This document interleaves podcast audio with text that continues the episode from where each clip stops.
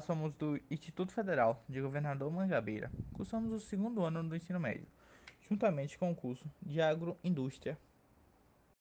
Antes de iniciar nosso bate-papo sobre o controle microbiano, vamos fazer uma breve apresentação do grupo.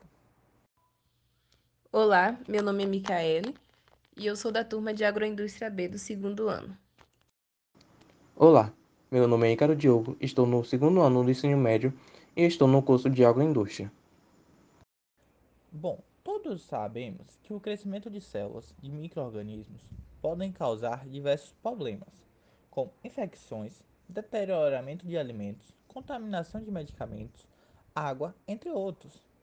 Porém, seu controle pode prevenir esses incidentes.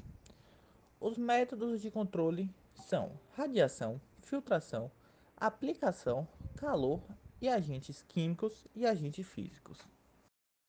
Na filtração, sua eficácia é dependente do diâmetro dos poros, e seu controle ocorre através da passagem de um líquido ou gás através de um filtro com pequenos poros o suficiente para reter os micróbios. Filtros com alta eficácia de separação de partículas podem remover até 99,97% de partículas de 0,3 micrômetros. No calor igual ao método, ao método radiação, é apresentável dois tipos de calor: calor úmido e calor seco. E como seriam estes métodos de controle em ação? Radiação. A radiação, por exemplo, apresentam dois tipos: a radiação ionizante e a radiação não ionizante. Radiação ionizante. Seus exemplos são radiação gama e radiação por raio-x, com alto poder de penetração. Sua ionização de átomos causa a perda de átomos, causando a destruição do DNA. Radiação não ionizante. Método utilizado é ultravioleta. Apresenta baixo poder de penetração, não atravessa vidros, filmes sujos e outros materiais, formando dímeros de timina, sendo bem eficiente na eliminação de micro-organismos presentes em superfícies. Bom, o calor úmido a fervura de 100 graus por média de 30 minutos. Processo de pasteurização, UHT, e vapor sob pressão, servindo para desinfecção doméstica, desnaturação de proteínas, esterilização de alimentos, entre outros. calor seco, contato, contato direto com a chama, possibilitando também a esterilização por ar quente. Também pode haver esterilização por incineração ou flambagem. Já os métodos de controle são os desinfetantes antissépticos seriam mais ideais para seu controle, pois apresentam efeito rápido, amplo espectro antimicrobiano, ação prolongada, estabilidade química, odor agradável e não produz manchas. Ainda não existe um produto que satisfaça todas essas exigências. Por conta disso, existem diversas formas deste método de controle. Como podemos citar alguns exemplos, como álcool, cloro, ácidos, agentes para superfícies, entre outros.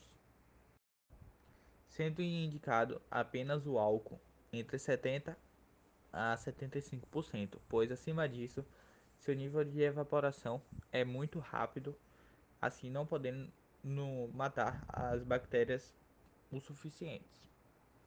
O cloro tem um largo uso como desinfetantes gerais em indústrias e até mesmo para uso doméstico. Já os ácidos eles apresentam dois tipos, ácidos inorgânicos e ácidos orgânicos. Os ácidos orgânicos são compostos orgânicos que podem atuar como ácidos. Esses ácidos contêm essencialmente hidrogênio e carbono com outro elemento. Os ácidos orgânicos são comuns. São o ácido acético, ácido láctico, ácido cítrico e ácido fórmico. Uh, já os ácidos inorgânicos são conhecidos como ácidos minerais e são derivados de fontes minerais. Ácidos inorgânicos liberam prótons quando dissolvido em água. Alguns exemplos de ácidos inorgânicos seriam ácido bórico, desnaturação proteica, alta toxicidade. Exemplos de ácidos orgânicos são ácido sobórico, ácido acético, desnaturação proteica. Já os agentes de superfície seriam sabonetes e detergentes, recomendados principalmente nos tempos atuais por conta da pandemia. Sabões e detergentes, quaternário de amônia, rompimento de membranas citoplasmáticas, cloreto de benzalcônio, cloreto de cetilpiridínio. Essa foi nossa apresentação. O grupo é composto por Benedito Gabriel, uh, Gustavo Damasceno Andrade, Ícaro Diogo, João Gustavo, Michele Gonçalves e Micaele Conceição Bispo. Obrigado.